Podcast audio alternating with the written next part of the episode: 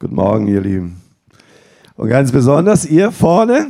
Ich weiß nicht, wie es euch geht. Ich habe das über Jahre gemacht, äh, Einsegnungsunterricht und diese Einsegnungen. Das ist immer so ein bisschen Déjà-vu-mäßig, wenn ich das so sehe, wie sie vorne stehen und ihre Zettelchen haben. Manchmal gab es schon Zeiten, äh, da durften sie keine Zettel haben oder so. Die Zeiten ändern sich. Das ist auch in Ordnung so. Äh, aber was ich immer toll fand, man hat diese äh, in Anführungsstrichen Kinder äh, ins Erwachsenenleben begleitet. Und äh, in der Einsegnung, äh, in diesem Unterricht oder Konformantenunterricht, merkt man das am meisten. Man bekommt Kinder und entlässt Männer und Frauen.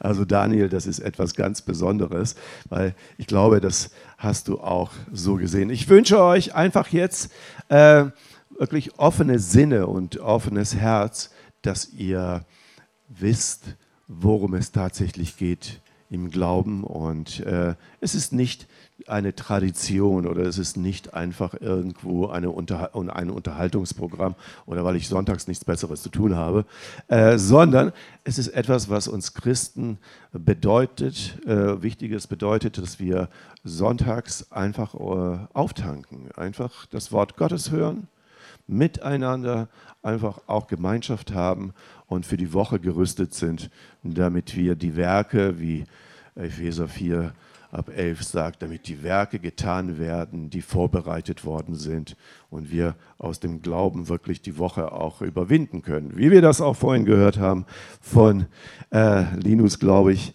der über den Glauben ganz deutlich macht, wie widerstehe ich dem Feind, wie widerstehe ich dem Teufel, wie widerstehe ich den Anfechtungen der Woche, des Tages, indem, dass ich meinen Glauben aktiviere und ihn wirklich einsetze. So, das die kleine Vorrede. Ich möchte euch ganz besonders, euch hier, die ihr eingesegnet werdet, ähm, die Frage stellen, was ist der Sinn des Lebens?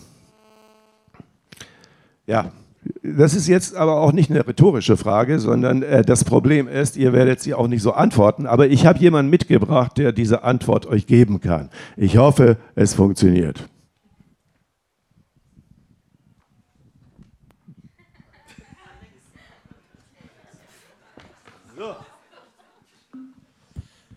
Ja, ich hoffe, das funktioniert. Alexa, was ist der Sinn des Lebens?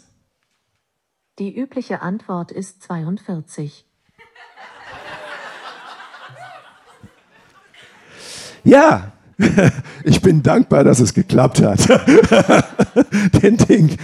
Also ich habe es wieder ausgeschaltet. Ähm, oder ich stöpsel mal aus. Feind hört mit, ne? Ja, genau. Ähm, bitteschön.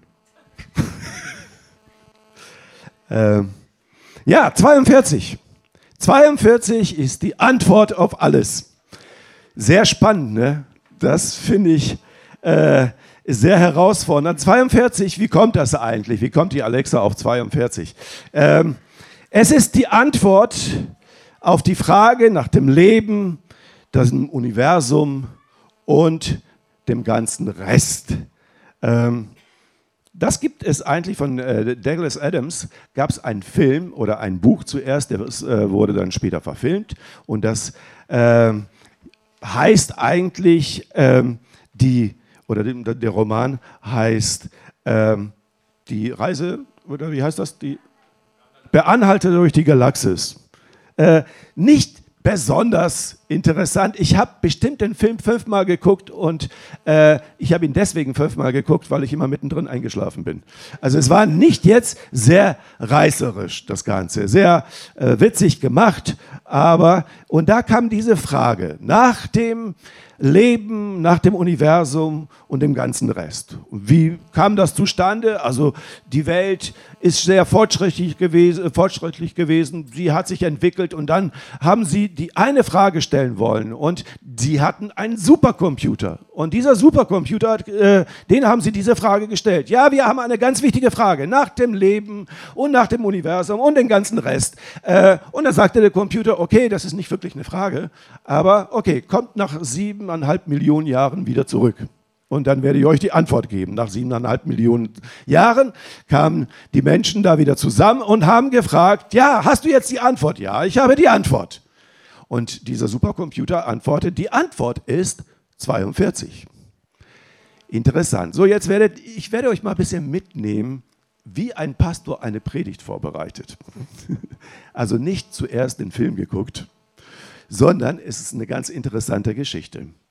Im 1. Könige äh, 17, da wird eine Geschichte erzählt, oder 16, 17, 18, da wird eine Geschichte erzählt, die mich sehr bewegt hat. Und zwar, äh, dass Elia gebetet hat und als er gebetet hat, hat es dreieinhalb Jahre nicht geregnet. 42 Monate. Irgendwo gibt es Feedbacks. Vielleicht ist das Mikro noch an, nee, ne? Ich weiß es nicht. Ähm, 42 Monate, es hat nicht geregnet. Und dann hat er wieder gebetet und es kam der Regen. Die Geschichte könnt ihr euch selber dann durchlesen, worum es tatsächlich gegangen ist. Und dann habe ich mir das angeguckt, habe ich 42, habe ich doch irgendwo mal gehört. Aber das habe ich dann so beiseite gelegt. Dann habe ich mir überlegt, okay, äh, was ist aber in der Zwischenzeit passiert, in diesen dreieinhalb Jahren? Und da steht halt letztendlich in Elie, also in äh, 1. Könige 17, da steht etwas über eine Witwe, die ihren Mann verloren hat, natürlich, sonst wäre sie ja keine Witwe, die ihren Mann verloren hat und jetzt hat sie ein Kind und dieses Kind ist gestorben. Und Elia kam zu ihr und sie war natürlich arm, weil sie hatte keinen Versorger mehr, das Kind war krank, ist gestorben und jetzt ist Elia da und jetzt kommt Elia als der Prophet von Gott gesandt und geht zu ihr und sagt, Gott hat mir gesagt, du sollst mir heute was zu essen machen. Und sie sagt, okay, ich habe jetzt nur ein bisschen. Ich habe ein bisschen Mehl und ein bisschen Öl. Macht mir daraus ein Brot oder einen Kuchen. Und sie sagt, okay, dann mache ich das, weil du ein Mann Gottes bist und ich glaube und vertraue Gott. Und sie machte ihm dieses Brot und dann sagte sie, okay, das ist das Letzte, was ich habe und wenn ich das euch gegeben habe oder wenn ich dir das gegeben habe, dann werden wir sterben. Und das hat sich aber Elia da gar nicht irgendwie aus der Rolle bringen lassen und sie hat ihm das gemacht und dann hat sie gesagt, aber was habe ich getan? Warum straft mich Gott so sehr, dass mein Kind gestorben ist? Und dann äh, ist es natürlich, wir dürfen nicht vergessen, in so einer Zeit ist es ja sehr herausfordernd. Das sind ja die nächste Generation. Das ist ja eine Versorgung. Das ist ja eine, äh, eine Sache, die äh, ja auf Leben und wo es um Leben und Tod geht. Und die Frau hatte recht. Wenn ihr Sohn tot ist und sie alleine ist, sie wird sich nicht versorgen können. Es fehlt eine Generation. Und hier war dieser Gedanke, der mich dann auf einmal bewegt hat. Gott ist ein Gott der Generationen. Er ist nicht ein Gott einer Generation. Ich sehe hier äh, ältere Menschen meines Alters und vielleicht drunter und drüber, jüngere und ganz junge, die noch eine ganze Menge vor sich haben. Und wisst ihr, das schönste Bild einer Kirche ist, wenn alle Generationen unter einem Dach sind. Das schönste Bild auch vor Gott ist, dass es einen Vater gibt, einen Sohn gibt und einen Heiligen Geist gibt, als eine Gemeinschaft, die eine, sozusagen eine Beziehung bilden, alle unter einem Dach, alle Generationen unter einem Dach. Und das hat mich beschäftigt. Äh, in dieser Geschichte mit Elia, da ging das gut aus. Elia hat sich auf dieses Kind, hat es in Obersaal gebracht. Ihr wisst ja, das hat alles so seine äh, wichtige Bedeutung. Obersaal bedeutet immer das Gebetshaus. Da wurde immer gebetet, wo der Heilige Geist kam. Ihr habt das ja auch vorhin gehört. Äh, die erste Geistestaufe oder Geisteserlebnis in diesem Zusammenhang war in, auf einem, in einem Obersaal. Da, wo die 120 gebetet haben und da kam der Heilige Geist und erfüllte sie. Und hier hat Elia dieses Kind genommen, in den Obersaal gebracht, auf ihn, äh, sich auf ihn draufgelegt und dann äh, dreimal und dann hat, ist dieses Kind erweckt worden aus den Toten. Ein Wunder. Und danach geht die Geschichte wieder, dass es wieder geregnet hat. Nach dreieinhalb Jahren. Dieses hat mich sehr beschäftigt. Was hat das jetzt mit 42 zu tun? 42 Monate, habe ich gesagt, ist, sind dreieinhalb Jahre. Aber dann habe ich mich über Generationen, habe ich mir Gedanken gemacht. Ich habe festgestellt, dass manchmal, also zu meiner Zeit war das immer so, ja, Christentum ist ja nichts für junge Leute. Das ist etwas, wenn ich dann irgendwann mal älter bin, dann entscheide ich mich für Gott. Aber jetzt will ich noch in der Welt noch was tun und ich will etwas bewegen. Ich will das Leben leben. Und die Bibel sagt dir, du weißt nicht die Zeit und die Stunde, wann dein Leben äh, zu Ende ist. Und deswegen äh, sei klug und weise wie du dein Leben lebst und wann du deine Entscheidung triffst oder wie du sie triffst. So darum geht es letztendlich in dieser Überlegung. Was sagt das Wort Gottes über 42? Also ihr werdet feststellen, also diese dreieinhalb Jahre sind äh, 42. Es hat 42 Stationen gebraucht des Volkes Israel, als sie 40 Jahre durch die Wüste gewandert sind, dass sie in das gelobte Land kommen. Äh, dann gibt es etwas, und was mich total bewegt hat, ist, und zwar, ich werde euch diese Textstelle nicht ganz lesen, aber ich werde euch einfach mal da hinein mitnehmen. Äh, wenn ihr das Evangelium nach Matthäus lest, dann werdet ihr etwas feststellen. Es fängt damit an, ganz spannend und ganz aufregend, äh, die ganze Namensregister seiner Vorfahren. Das heißt, da steht, es sind 14 gewesen, 14 Generationen bis David. Dann waren es 14 Generationen, bis sie aus äh, Israel vertrieben worden sind. Und dann gab es nochmal 14 Generationen bis zu der Geburt Jesu. Und wenn man das alles zusammenzählt, 3 mal 14 für die Mathematiker unter euch, werdet ihr feststellen, dass es 42. richtig, dass es 42 ist. Da habe ich mir gedacht, ist ja cool hey, das hat Sinn, was dieser Typ da gemacht hat mit der 42, Sinn des Lebens, ne? Und dann habe ich mir das nochmal angeguckt in Matthäus und dann habe ich das mal durchgezählt. Und was meint ihr, was, wenn ihr das durchzählt, was passiert? Es sind keine 42. Also irgendjemand hat einen Fehler reingemacht. Das sind nur 41. Da habe gedacht, okay, das ist ja merkwürdig. Es kann ja nicht sein, dass nur 41, dass die Bibel sich so, äh, dass sie so falsch liegt. Was ist da los? Warum sind das nur 41, obwohl da steht 3 mal 14? Ja, wenn man sich darüber dann Gedanken macht, dann kommt man schon manchmal auf die Idee zu sagen, ja, die Bibel, das haben so Leute abgeschrieben und was weiß ich, ob das alles noch so stimmt. Aber ich als äh, gläubiger Mensch und nicht nur als Pastor, sondern überzeugter Christ weiß, dass das Wort Gottes vom Heiligen Geist inspiriert worden ist und nicht von Menschen sondern da geht es gar nicht darum. Wenn der Geist gewollt hätte, äh, dass irgendwas anderes drin steht, dann hätte er das auch so den Menschen eingegeben. Also, also der ist auch ein Richter in diesem Zusammenhang. Dementsprechend bin ich voll überzeugt, was in der Bibel steht. Aber damit konnte ich ja nun gar nichts anfangen. Und in der Predigtvorbereitung natürlich machst du dir Gedanken. Und dann kommst du auf einen ganz interessanten Zweig zu sagen, okay, das sind Generationen. Also ihm war es wichtig, viele Generationen aufzuzählen. Das waren also 42 Generationen. Jetzt kommt Jesus. Ich weiß, das ist jetzt momentan sehr spannend. Aber worum geht es? Was ist die 42. Generation? Wo ist die abgeblieben? Und hier möchte ich euch mit hineinnehmen in ein Text aus Johannes 1, 12 und 13. Und da steht, wie viele ihn aber aufnahmen, denen gab er Macht, Gottes Kinder zu werden. Denen, die an seinen Namen glauben, die nicht aus menschlichen Geblüt noch aus dem Willen des Fleisches noch aus dem Willen des Mannes, sondern aus Gott geboren sind. Was heißt das? Es bedeutet, dass die 42. Generation wir sind.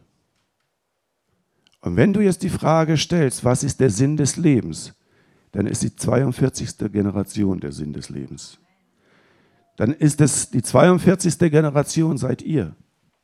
Ihr seid die Generation, die das Banner Gottes aufrechterhalten. Es gibt einen lebendigen Gott, der in unserem Leben wirkt, der für diese Erde für die Menschen, die sich ihm anvertrauen, die an Jesus Christus glauben. Es gibt für sie eine Hoffnung. In der Welt werdet ihr keine Hoffnung finden. Ihr werdet in der Welt keine Möglichkeit finden, Glück oder äh, etwas Lebensbedeutendes. Ihr werdet es nicht finden. Es ist traurig, aber es ist wahr. Wir können uns nach Freiheit ausstrecken und wir dürfen uns sagen, wie intelligent wir sind und wie äh, barbarisch das so früher in der Vergangenheit gewesen ist. Ob wir, da brauchen wir nicht weit zurückgehen. Aber lasst uns mal ein bisschen zurück. Drittes Reich und danach die, davor, äh, davor die Kriege und alles das. Das passiert uns heute nicht mehr. Ist das so? Wir werden immer wieder eines anderen belehrt. Wie bin ich auf diese 42 gekommen? Und das ist mir so ein bisschen wie Schuppen von den Augen gefallen. 42 ist die Generation, die, die eine Verheißung bekommen hat, das ewige Leben mit Gott zu verbringen. Eine Ewigkeit. Wisst ihr, wenn wir sagen, wir werden ewig leben, und ich hoffe, ihr sagt das, wir werden ewig leben, weil wir an Jesus Christus glauben, äh, stellen wir uns manchmal vor, dass die Ewigkeit so aussieht wie auf der Erde. Und man muss sich dann halt mühen, man muss dann irgendwie so seinen Spaß finden. Aber das dauert, eine Ewigkeit dauert schon ziemlich lange. Ne? Also ich denke, es ist schon ziemlich lang. Eine Ewigkeit ist ja nicht mal eben, was weiß ich denn so wie ich mit 64 oder 63 halt, äh, das ist gerade mal so der Anfang und dann ewig eben. Und in der Ewigkeit stellt euch ein Lebenssystem vor, wo ihr glücklich sein könnt, eine ganze Ewigkeit. Es ist unvorstellbar. Es, vieles von denen ist nicht vorstellbar. Aber ich glaube, dass Gott auch uns ein Leben gegeben hat, das nicht so lange dauert auf dieser Erde, weil wir mit den Situationen, wie sie auch immer wieder auch passieren, nicht damit umgehen können, weil es auch nicht lebenswert ist. Irgendwann kommt immer der Moment in einem Leben eines Menschen, der Punkt, wo du sagst, warum? Warum das alles? Was ist der Sinn des Ganzen? Wozu mache ich das alles? Ich arbeite und ich esse und ich schlafe und ich arbeite und ich versuche irgendwo mein Leben zu regeln und alles das und es ist immer ein Kampf und Krampf und manchmal gibt es gute Zeiten, aber manchmal und sehr oft auch nicht so gute Zeiten. Dann kommen Krankheiten, dann kommen irgendwelche Mühen und Nöte, dann kommen finanzielle Krisen, dann kommen irgendwelche Dinge in dein Leben, die du nicht einfach kontrollieren kannst. Und sagst dir, wozu das Ganze? Warum? Und dann stellst du fest, das Leben auf dieser Erde ist nicht für die Ewigkeit ausgerichtet. Sie ist eine kurze Zeit. Sie dauert nur eine kurze Zeit und ich kann euch davon ein Lied erzählen. Ich merke mittlerweile, hey, da passiert etwas, auch in meinem Leben. Es werden Staffelübergaben. Eine neue Generation kommt nach und das ist toll. Und deswegen sage ich, hey, wie cool ist das, eine Gemeinde zu sein, eine Kirche zu sein, wo alle Generationen unter einem Dach sind. Wir haben ein Bestreben, wir Eltern, oder auch, ihr werdet auch in diese Situation kommen. Wir haben ein Bestreben, etwas, das, was wir tun, an die nächste Generation weiterzugeben. Damit sie sich nicht mehr so viel abmühen, wie wir uns im Anfang abgemüht haben. Sie müssen nicht das Rad neu erfinden und sie müssen auch nicht die äh, Hand auf die heiße Herdplatte äh, legen, damit sie wissen, was Schmerz ist. Äh, das haben wir schon hinter uns. Das ist 42. Das ist unsere Generation. Das ist die Generation, mit dem Gott seinen Abschluss macht. Wir sind die 42. Generation. Und wenn du gefragt wirst, was ist der Sinn des Lebens, dann darfst du ruhig sagen 42. 42, denn das ist von Gott eingesetzte äh, Generation äh, in der Linie seines Projektes, seine seinen roten Faden. Alles, die ganze Bibel. Und ich lehne mich nicht weit übers, äh, aus dem Fenster. Die ganze Bibel mündet dahin auf die 42. Generation. Die ganze Bibel konzentriert sich darauf, dass dieser Moment kommt, dass wir hier zusammensitzen und Gemeinschaft mit Gott haben. Alles das, was in der Bibel steht, ist ein roter Faden darauf ausgerichtet, dass Jesus ans Kreuz geht, sein Leben gibt, um dich zu erlösen, damit du die Ewigkeit erfahren kannst. Alles, was in der Bibel steht, ist für die 42. Generation, ist für uns. Und deswegen lade ich euch ein und euch ganz besonders. Ihr kommt in die Glaubensmündigkeit. Wenn ihr euch fragt, was hat eigentlich Konfirmation, was hat die Einsegnung, welchen Hintergrund hat das? Es hat den Hintergrund, dass im Alten Testament das deutlich gemacht worden ist, dass es einen Zeitpunkt gibt, äh, ab dann ist die Person selber für ihren Glauben verantwortlich. Wird, sie wird nicht mehr durch die Eltern oder durch ihr Kindheits äh, äh, durch ihr Wesen als Kind. Was hast du gesagt? Nestschutz, danke, das war's. Nestschutz. Ist raus, jetzt seid ihr selber verantwortlich für euren Glauben. Achtet darauf, dass ihr würdig diese 42. Generation äh, lebt, dass ihr darauf achtet, dass euer Leben nicht sich nur darauf bezieht, wie gut sehe ich aus, wie viel Geld verdiene ich, Wen werde ich heiraten? Alles toll. Es hat alles so seinen Wert. Achtet aber auch darauf, was sagt Gott in meinem Leben? Wo will er mich haben? Viele von denen, die ihr hier oben habt, gesehen oder so, die Musiker, den Manuel an der Gitarre, den Daniel hier, der das, sie haben auch angefangen mit ihrer Glaubensmündigkeit. Ich kann mich noch an Manuels Einsegnung erinnern. Es gibt noch einige hier, der Lukas oben der, in der Leitung ist, äh, wurde eingesegnet. Das ist die Generation, die uns führt heute. Das sind die Menschen, die in der vordersten Front stehen. Für euch Ältere, ich weiß, eure Rüstungen sind schon ein bisschen matt geworden und ein bisschen zerfleddert. Ihr habt viel gekämpft. Aber jetzt dürft ihr die jungen Leute unterstützen. Jetzt dürft ihr sagen, Gott, ich werde die Hände heben aber der Josua soll kämpfen.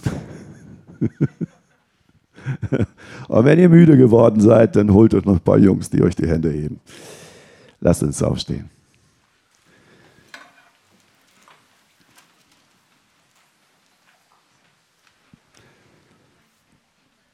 Jesus, wir danken dir, dass wir diese 42. Generation, dass du das alles vorbereitet hast, dass wir diese 42. Generation sind, die jetzt auch wirklich diesen Auftrag erfüllen soll, dass viele Menschen gerettet werden, damit die Ewigkeit wirklich äh, gefüllt ist mit Menschen, die wirklich äh, ein lebenswerten, äh, lebenswertes Umfeld haben.